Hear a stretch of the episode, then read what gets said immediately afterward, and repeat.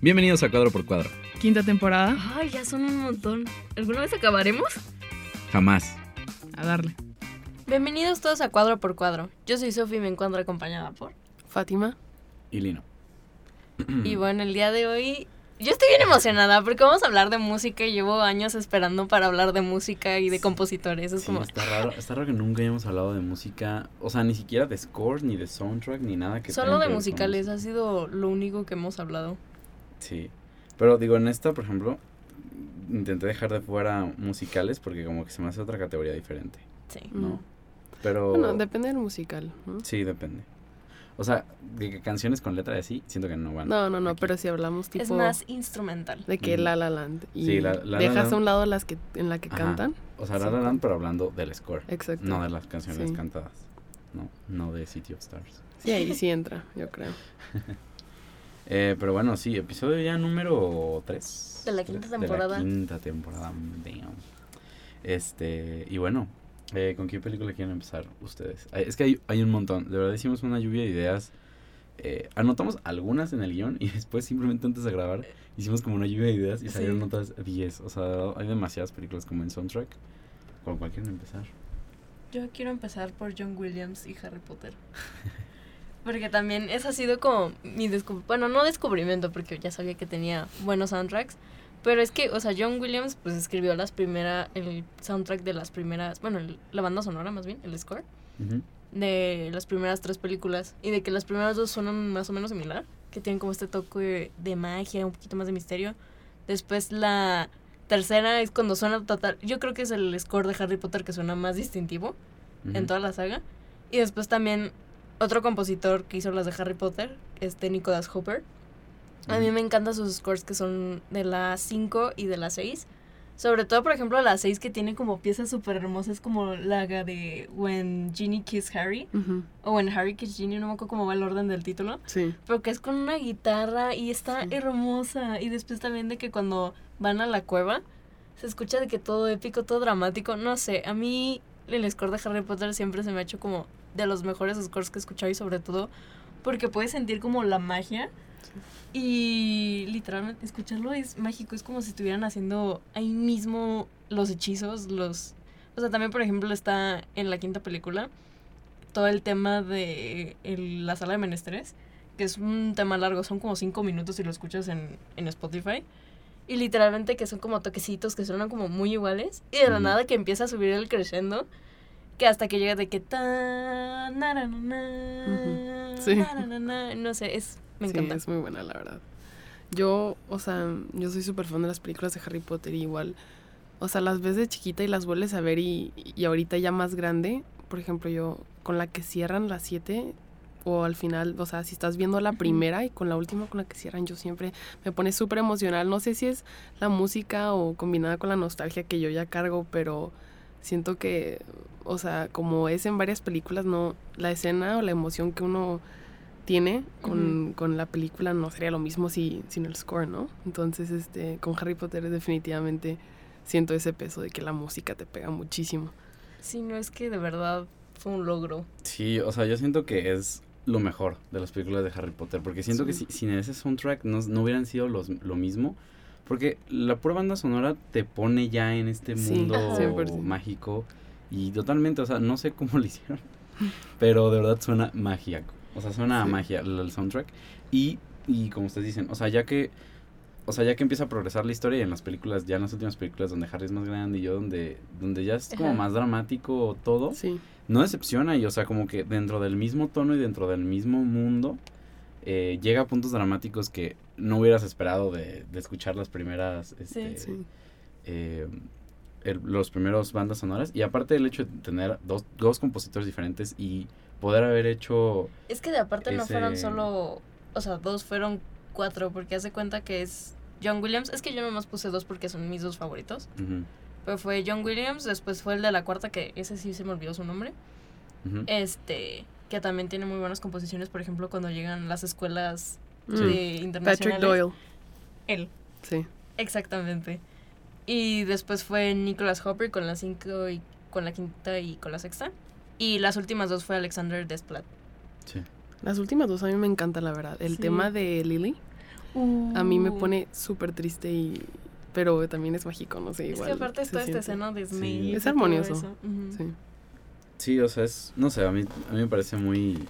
Sí, o sea, es un, es un logro, pues, que de, de tantos compositores, digo, yo la verdad no sabía que tuviera tantos, pero este sí, o sea, des- con tantos compositores que todos son igual, eh, no se habla muy bien de, de, la, de la idea que se tiene de la película, pues. Y sobre todo, pues, de la dirección en general, o sea, que supieron mantener el estilo. O sea, porque aparte sí se nota como ciertas diferencias un poco de que cada compositor le puso lo suyo. Digo, por ejemplo, en la sexta de que Nicholas Hooper usa casi en la mayoría de sus composiciones usa mucho como la guitarra acústica y todo eso. Y después John Williams también, por ejemplo, este, pues utiliza como más la sea, música orquestral y todo eso. Sí. Y al final de cuentas, por ejemplo, en la séptima, en las últimas dos partes, es muchísimo más dramático, es una música mucho más épica y mucho más oscura. Entonces, no sé, creo que fue una buena manera de, de manejar la música dentro de la franquicia. Sí, y, o sea, igual que, igual que como se tuvieron diferentes directores como tal para la película, o sea, como que esto ayuda a que sí se sienta cada película como algo diferente y no como, no sé, o sea, Misma fórmula y... Ajá, sí, o sí. sea, como en el universo cinematográfico Marvel, que cambian de directores, cambian de todo, el, Sí, todo. de todo, y todas las películas se ven iguales. Eh, pues no sé, o sea, siento que enriquece más como el la película y el hecho de que, que sea como que tú vayas creciendo junto con la saga. Sí. O sea, exacto. no sé, lo hace Bueno. muy especial. Hablando de Marvel, yo no sé si esto es controversial. Yo creo que no, pero mi favorito, mi score favorito de las tres versiones que tenemos de Spider-Man es la de Andrew Garfield. No, Digo, creo, Es, creo que es... es popular. Yo Es la popular. verdad O sea, es lo de no Hans Zimmer, había, o ¿No? sea, ¿No te lo habías planteado? no me había pensado en la música de Spider-Man, siéndote Es que, sincera. ¿sabes qué? Es la, o sea, tipo, cuando abre y él está de que columpiándose por Nueva York y suena la versión de Hans Zimmer es súper poderosa y Sí. literalmente te sientes ahí con él, entonces, este, no sé si uno es por la nostalgia, dicen de que no, la de Toby que, abre- que abre con también él. la, de- la de Toby es muy, muy Es icónica buena. porque la de, la de Toby también suena, así como la de Harry Potter suena a Ajá. magia, esta Ajá. suena a Spider-Man. No sé cómo explicarlo. A mí se me hace que la, suena la de Spider-Man. Andrew. Es como- Es que la de Andrew suena, suena a Spider-Man también. Y suena en Nueva eh, York. Y suena, suena como al, a la epicidad del personaje. Sí. Y como que, como que en las de las de Spider-Man de Tobey Maguire, que es de, que está, está compuesta por Danny Elfman, eh, es más como superhéroe típico, así como de, como si estuvieras leyendo un cómic de Spider-Man. sí, Y sí. de Y, hecho, y eso junto con las, las- los créditos iniciales y la forma en la que está grabada en las primeras de Sí, Spider-Man. que son como los dibujos. Sí, sí, sí, o sea, es, es- creo que quedan perfecta cada composición con su película. O sea, si las hubieras volteado, no No, no, no, funcionan. también. y es curioso Pero sí, a mí me encanta, a mí me encanta el de Hans Zimmer. de Porque pasa como algo similar con Batman. O sea, de que en- tienes la, el score de Batman de Danny Elfman con Ajá. las de Tim Burton y todo eso, que se escucha como más de gótico, pero más caricaturesco. Que bueno, creo que ya habíamos hablado un poco de Danny Elfman con Tim Burton. Eh, Creo que sí, un poco, pero sí. Este, y después tienes con las de Nolan, de que a Hans Zimmer, que también es otra que cosa. también es como más la épica, epicidad del ajá. personaje y el mito de Batman. Ajá. Más que pues la historia de como ciudad gótica y así. Ajá. Para mí, hablando de, ya que, ya que nos metimos en esto, el soundtrack de Danny Elfman de Batman es, no es un soundtrack de Batman, es el soundtrack de Batman. Sí, o sea, Batman icónico. suena así. Ese sí, Hans Zimmer, la verdad, eh, lo amo.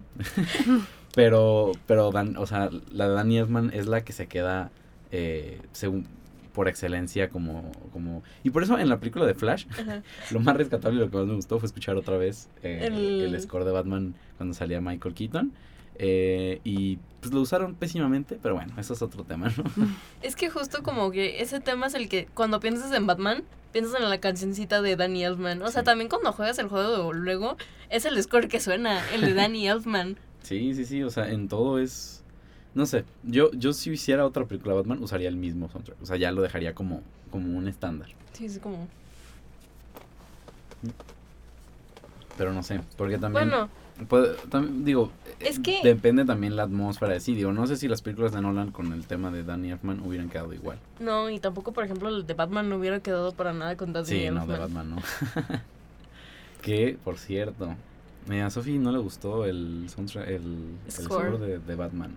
Se ¿Por? me hace muy repetitivo. O sea, sí entiendo de que las notas dramáticas está cool, pero a cada rato suena y es como la misma progresión. Es tan, tan, tan, tan. Es lo más rescatable, lo que más suena en el score, a mi opinión. Y a mí se me hizo como muy... Es que luego tiene No unos, sé. unos violines, ¿cómo, cómo los llamaría? Unos, unos violines traviesos. Así que de repente. es que, ¿cómo decirlo? O sea, está, el- está ese tonito que tú, que tú dijiste, ¿no? Pero de repente, o sea, están de que callados, están en la escena y suena como un violín de repente así como muy eh, que no sé, o sea, a mí me generaba muchas cosas y la verdad no sé, digo, no es eh, no te puedo decir que es el soundtrack más memorable, Sí. digo, el score más memorable eh, de la vida, ni nada parecido, pero es bueno, o sea, a mí sí me gustó eh, y combina muy bien con todo el estilo de Batman que ya habíamos aclarado que, que está en su estilo, pues. Y para conectar, si estamos hablando de, de Todo- Hans Zimmer y. Nolan, tenemos que mencionar Interestelar, obviamente. Obviamente. Interstellar fue la primera que puse en el guion. Sí. Yo dije, obviamente vamos a hablar de Interestelar. A la gente le preguntas, hasta los que no saben mucho, de que dime una, no el soundtrack, el score, que te haya marcado una película, todos inmediatamente Interestelar. Sí, eh, y luego sobre todo con como que últimamente como en TikTok o, en general como que últimamente se ha hecho todavía más ¿Sabes qué? popular. Volvió a por, por Oppenheimer, como que la gente volvió a sacar el tema Volvió a "Ay, ¿qué es mejor, el de- score de Oppenheimer o Interestelar? A mí me salió. No, pero Interstellar para mí es la obra maestra de Hans Zimmer en, en, en cuestión de scores. O sea. Interstellar de verdad lo puedes escuchar sin ver la película y te cuenta la película. Y, y Confirmo. no, tiene, no tiene letra, no tiene nada y solo con, con sentirlo, pues no sé, te provocan las mismas emociones de la película, pero al mismo tiempo la escuchas y no suena algo de ciencia ficción. Suena como una historia como de, pues, pues, familia, ¿sabes? O sea, de lo que trata Interstellar. Y, y no sé, a mí me encanta. Es mi es de mis soundtracks favoritos de, de la vida. Sí, la que neta. aparte las notas son tan tristes, bueno, tan tristes, nostálgicas, pero al mismo Sí, tiempo como, literalmente se siente como si estuvieras tocando las estrellas. Ajá, no pero- se siente, no se siente triste como tal, pero... es como, Sí, o no sea, sé. pero es triste al final de cuentas. Es como, no, es- no suena triste, pero te hace sentir Pero es triste, sí. sí, sí, sí. No sé cómo explicarlo. Es una sensación de que te hace querer llorar, pero no propiamente de tristeza. Increíble. Y bueno, como dato curioso, digo, ya verdad se sabe, se sabe bastante, pero en, en las partes, en la del soundtrack que tiene un órgano, sí, sí, Eh, me- sí se sabe. Sí. No, pero dilo, dilo. Este, en esa, como que rentaron una, una iglesia, o sea, no rentaron, pues, pero pidieron el espacio a una iglesia para tocar en un órgano, en ese, or- en el órgano de esa Sí. iglesia, y, y empezó a llover afuera, y, y pues en lugar de cerrar la puerta, pues el Nolan y Hans Zimmer, pues la dejaron abierta, entonces se empieza a escuchar, no se escucha como tal, pero se escucha como el, como el, el ligerito sonido de, de la lluvia, y no sé, le da también un toque todavía más pues melancólico, nostálgico y, y totalmente con todo lo de, de la película. Sí. Yo creo que también me gustaría mencionar a veces scores que no son son controversiales porque no son especialmente bellos, o sea, no dices, "Ay, lo quiero escuchar, eh, lo- tenerlo en mi playlist", pero que son muy impactantes y que le agregan muchísimo a la película. Y uno que me viene a la mente es el de Dune, porque n- Ah, no lo escuchas en tu casa, pero lo, le- cuando la ves en el cine de que en la sala, o sea, no manches, la película no sería, definitivamente no sería lo mismo sin él. Este, o pienso también en, bueno, no sé, o sea, especialmente porque esta película y, y el director también le gusta jugar mucho con la magnitud y las dimensiones de las Sí. cosas. Ajá. El score tiene que, ¿sabes?, estar a- al, al nivel, ¿no? Entonces, este, a mí se me hace padre que a veces, o sea, un- score no suene, este, pues no sé, no sea muy estético, o tal vez si estamos hablando de temas de que, pues extraterrestres o cosas así, eh, que vaya con el ambiente, ¿no? Y que le agreguen, no solo sea para que, ay, quiero escuchar algo bonito mientras pasa esto, no, quiero escuchar algo que me, que me ayude a entender mejor lo que estoy viendo en la pantalla. Sí, porque a fin de cuentas Dune, o sea, más que ser una ciencia ficción y así, pues se trata como de, de esta como batalla entre reinos, este Sí. como drama político, pues del espacio. Y, y, esa, y, la, y el score retrata eso. O sea, el Sí. score parece como de una batalla naval, este, o una batalla así medieval Sí, sí, sí. de, de, de, pues de la época antigua, pues, y al mismo tiempo tiene un, estos sintetizadores que la hacen ver futurista. Sí. Y, y sí, o sea, creo que hay instrumentos que nunca había escuchado en un score normal. Eh, a mí el score de Dune me, me encanta. eh, y pues me muero porque en el segundo, o sea, en la segunda película Sí. va a estar más este, Sí. usado y más a mayor escala. Pienso en Paul's Dream. Yo me acuerdo que la vi en el, en el trailer antes de verla y yo me acuerdo que, Más que nada, por eso dije, no manches, no estoy lista para lo que estoy a punto de ver. y por ejemplo, no sé, Arrival también, que tiene un score así como que suena súper extraño.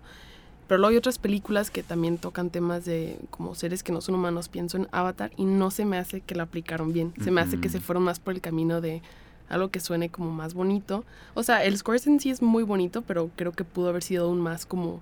Pudieron haber explorado más el, sonido. Es que con Avatar, bueno, la verdad es que no he visto Avatar, pero me acuerdo mucho cuando premiaron a los Oscars porque creo que ganó justo premio a, mejor score. Sí.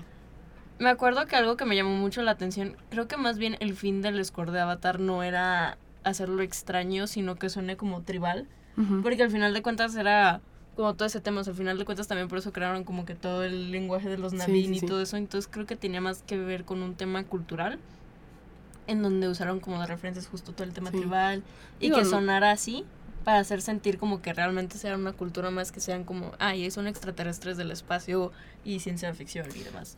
Tal vez una mezcla de los dos hubiera sido interesante. Digo, te digo, es, es muy bonito, pero ni digo, no me quejo de que haya ganado, pero sí me hubiera gustado tal vez que exploraran más por allá.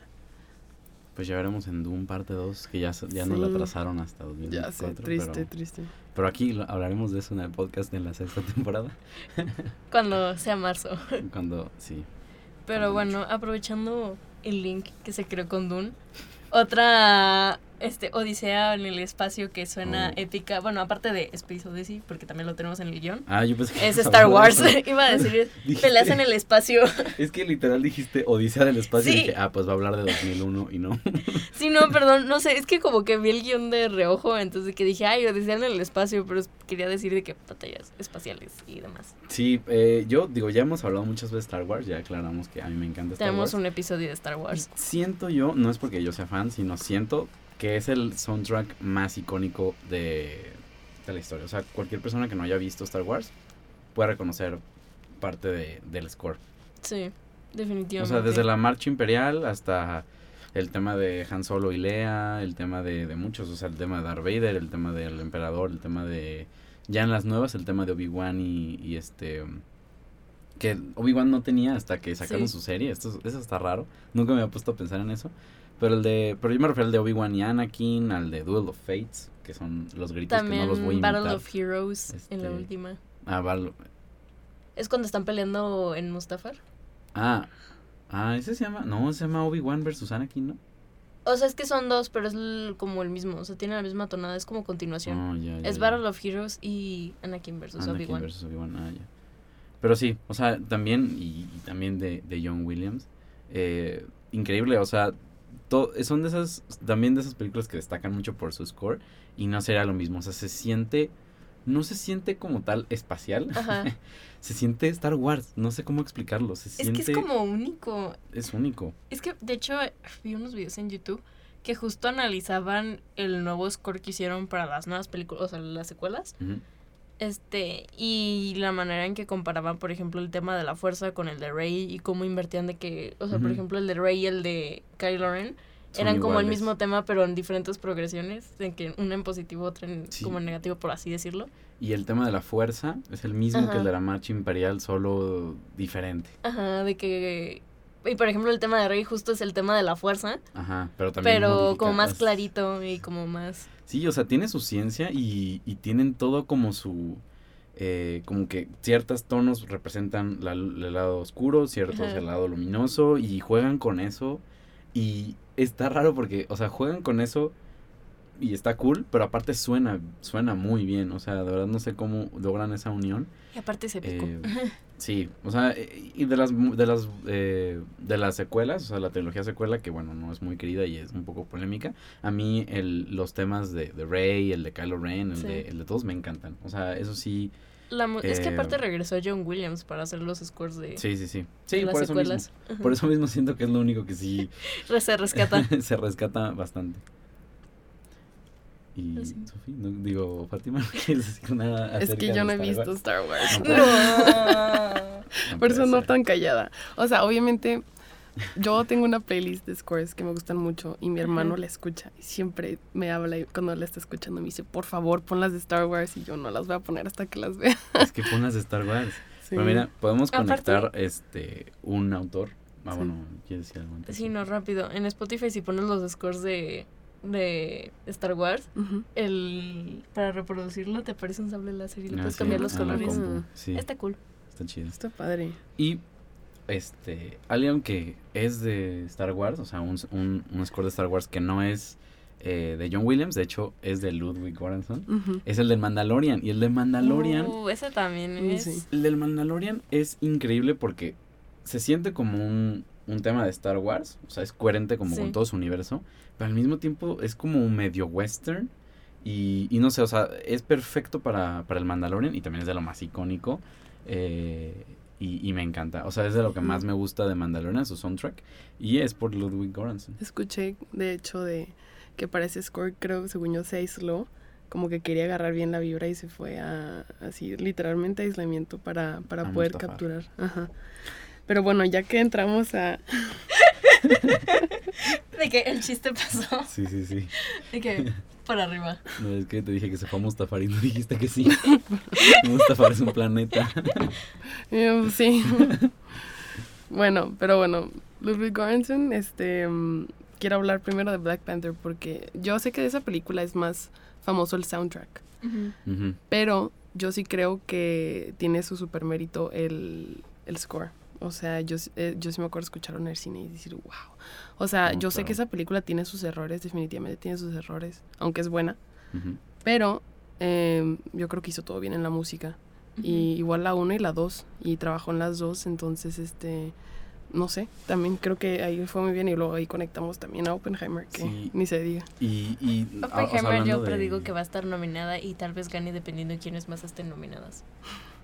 Yo Sí. también. Pero, o sea, para cerrar esto de, de, de Black Panther, sí siento que lo hizo muy bien, sobre todo porque pues, sí te mete en el ambiente de Totalmente, Wakanda eh, en, en la primera película y en Infinity War, que también se usa su Sí. parte de su score para, para ambientar esta batalla final y, y lo hace muy bien.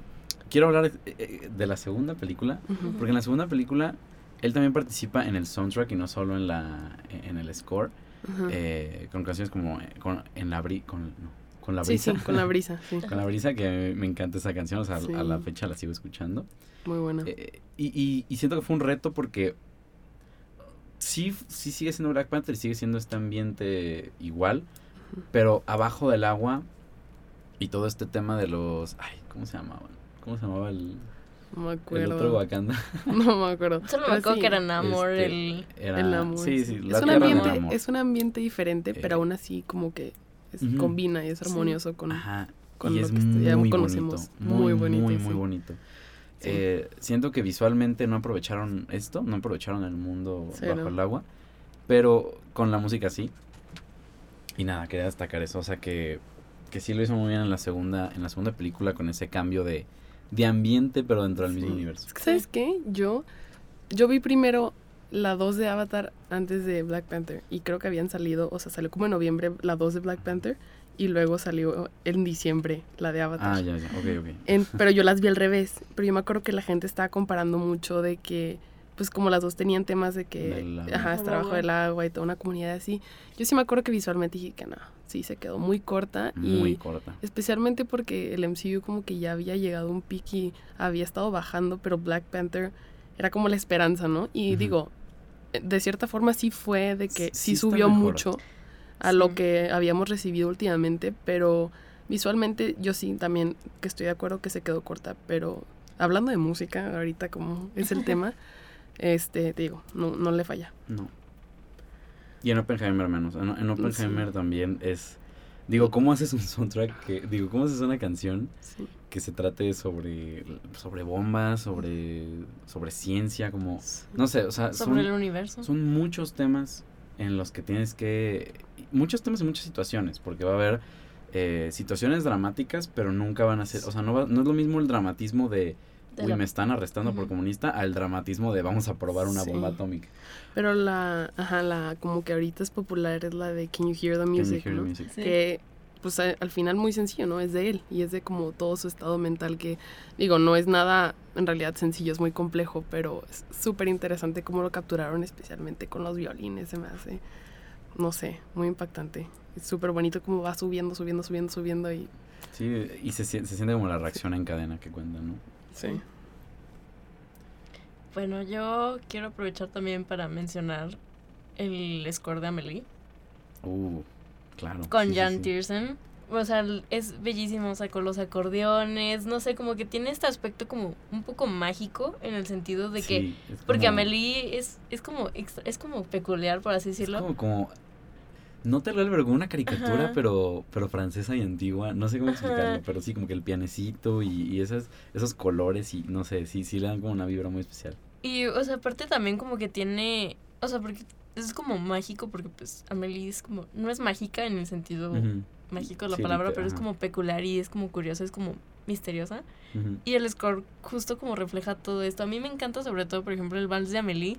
Y, ay, es que también como están en francés, no me acuerdo bien de los títulos. sí. Pero creo que se llama La Yo chica ahogada en español o algo así. O sea que yo como que me sé algunos, pero no los voy a decir, ¿estás de acuerdo? Porque los voy a pronunciar Sí. mal y para qué. Sí, ¿Para qué? no, yo trato medio de traducirlos los que me sé, de que pues el vals de Amelie, pues está más fácil decir el vals de Ujú. Amelie que el vals de, o como se diga, ajá. Y, ay, no sé, a mí me encanta ese score, es uno de los que a veces escucho de que cuando necesito como relajarme yo o... Es, es que es, es, es, es relajante y es súper bonito, no sé, me hace sentir contenta también, es como... Sí, yo, yo, Quiero yo explorar. varias de Amelie las tengo también en mi playlist de, de, pues, de relajarme y así, o sea, sí, me, me gusta como que a dónde te lleva. Y luego, pues también como que, sí, o sea, como que ver la película siempre es como muy, Sí. estás como a gusto, no sé cómo explicarlo, pues, estás, sí, estás como en tu zona de confort, Sí, no es una película muy reconfortante, la verdad. sí. Y dejando, dejamos atrás la de 2001, que fue la que, la que nos medio saltamos y medio tiseabas que íbamos a decir. Perdón. Eh, 2001, creo que nunca hemos hablado de esa película. Sí, hemos Eh, hablado, hablamos de Kubrick. Pero es que yo no estuve en esa, creo. No estuviste creo- en el episodio de Kubrick, sí, Sí, cierto. creo que yo, yo no estuve en esa. Y la verdad, Kubrick me gusta, ¿eh? Eh, pero 2001 no. 2001 que- no, no, me- no sé, no me, no me gusta. O sea, no, no que se me haga mala, simplemente igual y no. No es tu película. Igual y en nuestro tiempo ya no, no funciona igual. O sea, no sé. Lo que sí es que esa película, cuando la vi, entendí muchas referencias de muchos lados. O sea, de que define Sí. Cipher, Bob Esponja, eh, Tron, eh, de- de- real. Muchísimas cosas audiovisuales toman y hacen referencias de Inspiración. 2001. Y yo creo que de donde más es de su soundtrack. Eh, damn, de su score, perdón. Quedamos que al principio íbamos a aclarar la diferencia entre score y soundtrack. Y, lo he soundtrack. estado Sí. confundiendo. También, todo el yo también. A ver, A score. ver, defínalo. Toda la parte instrumental, toda la música Sí. instrumental para una película que va acompañando de cada escena. A menos que sea como Oppenheimer, que es una escena como muy intensa donde hay silencio. Pero. Sí, a veces los silencios son necesarios. Ajá. No, Pero sí, pero es- ayuda- sí, es, ayuda. el, es el instrumental. Ajá. Sí, Ajá, a- es lo que ayuda a acentuar de que la emoción y a guiar un poquito a la audiencia, a como que en el Emocionalmente. ajá, y el ambiente en el que estamos. Y el soundtrack con las canciones, Sí. canciones como tal. O sea, las, las canciones de los 80 que hay en, en Guardianes de la Galaxia, ese es soundtrack, Sí. no score. Ajá. El, el, la música que suena en la batalla final, ese es el score Sí. de Guardianes de la Galaxia. Que por cierto es buen score. Sí. También hablando de scores y cosas así ochenteras, no es película, pero a mí sí me da mil nostalgia innecesaria porque yo no soy de los ochentas, pero el de Stranger Things, este, el score a mí se me hace increíble, Ah, la no. verdad. Igual, nada más para mencionarlo rápido. Sí, bueno, decir. sí te transporta como a esa época. Totalmente. O sea, tipo de la tercera temporada, como que dices, ching. Hasta sientes que tú naciste en esa época. Yo también nomás quiero rápido mencionar a Shiro Sagisu, que es de mis compositores favoritos de la vida. Que, bueno, más bien se dedica a hacer como justo scores de animes o de películas así ya más japonesas, como es el caso de live action de Attack on Titan o en el caso de las películas de Neon Genesis Evangelion. Pero no sé, a mí me encanta la manera en que combina el rock y la parte épica con los coros, con aparte como que cada vez que tiene como cosas diferentes, por ejemplo en Attack on Titan usa muchísimo el metal, pero al mismo Ujú. tiempo como esta, como un score un poco más mili- militar, por así decirlo.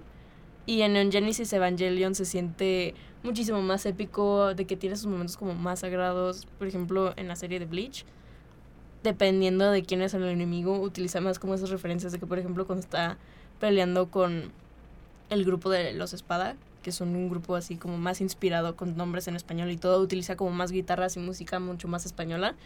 Y de normal utiliza como también más como rock, metal. No sé, me encanta la manera en que compone y nomás quería hablar de él porque Sí. tenía que sacarlo de mí. Yo Sistema. quiero, quiero preguntarles algo antes de que termine.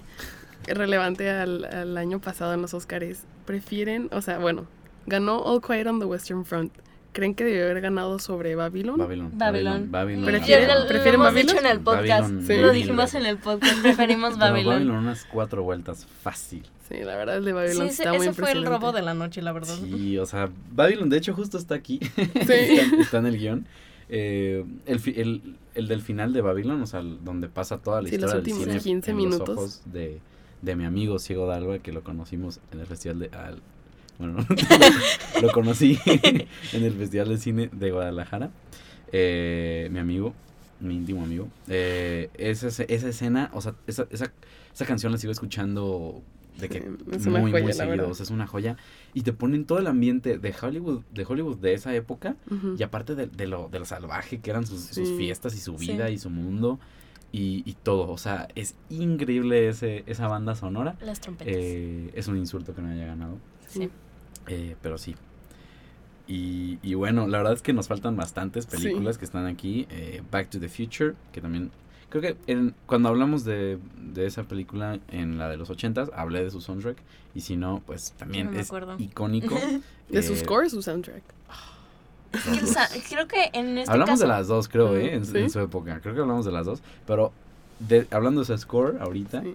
eh, Bueno, mencionemos rápido Este- cuáles. Tienen buenos. eh, esa, Piratas del Caribe. Piratas del Piratas Caribe. La La Land. Park. A ver, uno por... Este, Halloween, Halloween en la última película que salió, Ajá. como que al principio no parecía una película de Halloween y yo dije como, ahí está raro. Y luego pasa de que algo así sumamente sangriento, este, cortan a negro y empiezan los créditos iniciales igual que toda la vida con el mismo, con la misma, con el mismo tema de Halloween y, y trajo así totalmente a las otras películas. Sí. Increíble. El Castillo Vagabundo también. El Es, es, Castillo es otro que es Vagabundo. reconfortante. También lo escucho cuando leo de que libros así me transporta a lugares mágicos. Es bonito. Sí, No diré Merry más para no alargarnos. Merry Go Round of Life. Sí. Esa, es esa yo la escucho de que también en, mi- en mi día a día. A mí me encanta em, cómo entrenar a tu dragón. Y También es muy buena. ¿eh? Es súper inspiradora. la escena en la Es que están increíble. entrenando, o sea, yo creo, así estoy 100% segura que si eso no fuera el score, no sería lo mismo. Y aparte a mí me hace llorar, no, o sea, neta, yo no lloraría en esa escena, en esa escena en absoluto si no fuera por el score, es totalmente la música. Y, ap- y aparte, cuando- o sea, mientras están volando así, no Eh, sé, es ándale, sumamente ándale. épico, no sé, me Sí. encanta también. Eh, con eso que van a sacar un live action de, de esa película. tengo miedo. Espero que... Tengo Yo estoy en miedo. en, negación. en primera tengo miedo, Sí. en segunda, no todas las películas animadas deberían tener live action. No. No, de hecho ninguna, probablemente. No. Y en tercero, ojalá usen el mismo. ojalá usen la misma banda sonora porque si no, pues no, no va a ser lo No va a ser lo mismo.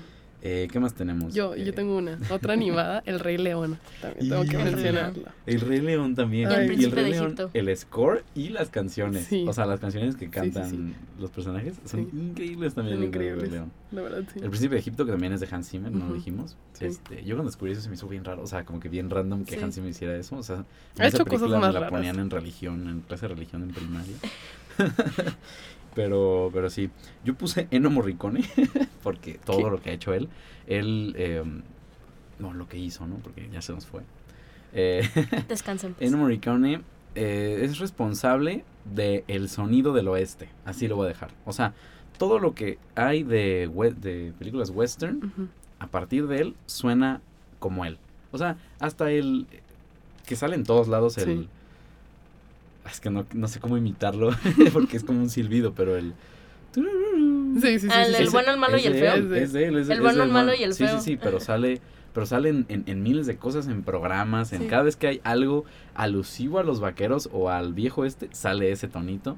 Eh, la de The Ecstasy of, of Gold, también esa es también muy, muy icónica. Y siguió trabajando hasta que se, hasta que murió. O sea, de- todavía hizo el, el score de, de Hitful Eight de Tarantino. Eh, y siguió. Y, y varias de las que hizo él también se usaron en, en Django y- y así. Uy, Django es buenísimo. Entonces, Es un señor que cambió la historia del cine para bien eh, y pues digno de mencionarse, ¿no? Sí. También pusiste Jurassic Park. Sí, Jurassic Park también es de lo más icónico. O sea, yo que... icónico, nostálgico en todo. Todo, Sí. todo, todo. También. Creo que Buenísimo. Sus Jurassic Park. y bueno, fue como un, este... ¿Cómo se llama? Un rapid fire. Sí, sí, sí, eso. Sí. Eh, o sea, es como nomás soltando lluvia de ideas Sí. de, de- de películas. Es que hay Y miles- podríamos miles. decir muchísimas Podríamos más. decir miles más. Eh, ya no vamos a prometer partes 2 porque nunca hemos hecho una parte 2 de nada. Bueno, excepto de Vamos lo de cómics, pero ¿no? eso estuvo muy raro, ¿no? Fue como... Pero no, fue como No. segunda parte, fue como un, un remake. Sí, Eh, fue un remake. Dijeron que esta temporada van a ser parte 2 de los Sí, 80. vamos a hacer parte 2 de los 80s. Eh, spoiler. Y ya, Tal vez. es necesario hablar de los ochentas de nuevo. es necesario. Pero bueno, eh, hemos llegado al final de este episodio. Nos despedimos, no sin antes recordar, invitarlos a que nos sigan en Twitter, ni siquiera leyéndolo. cuadro X, cuadro guion bajo. Y que nos sigan en Insta como cuadro X, cuadro guion bajo podcast. Están atentos a nuestro Spotify, iTunes y todas nuestras plataformas. No se pierdan de la variedad de programas que tiene Multimedia GDL. Eh, creo que no habíamos dicho esto, pero pues Richie se fue y, y, pues todavía tiene su otro podcast de, de anime. Eh, así que pues si quieren ir a verlo, si quieren seguir escuchando a Richie, pues ahí lo pueden hacer. Y yo pensé que habíamos exiliado a Richie de este, podcast. Sí, también lo exiliamos, ya no es bienvenido, pero esperemos que nosotros sí seamos bienvenidos allá para otro episodio de anime. Sí, nos quedó pendiente ese. Y, También- Ujú. Pues tenemos que mencionar que pues ya se fue de intercambio, entonces aquí en Ah. cabina con nosotros está Power. Entonces también Power, si quieren seguirla en Power Films. Va a ser nuestra nueva eh, encargada de controles allá, a- afuera de cabina. La que nos va a Eh, estar juzgando en todo lo que digamos. sí, sí, sí. Y, y pues nada, eh, espero les haya gustado. Eh, se despiden de ustedes Lino. Sofi, Y Fátima. Adiós. bye. Y bueno, la función ya terminó. Quítense sus audífonos. ¿Qué? ¿Creían que iba a haber una nueva salida? No somos tan creativos.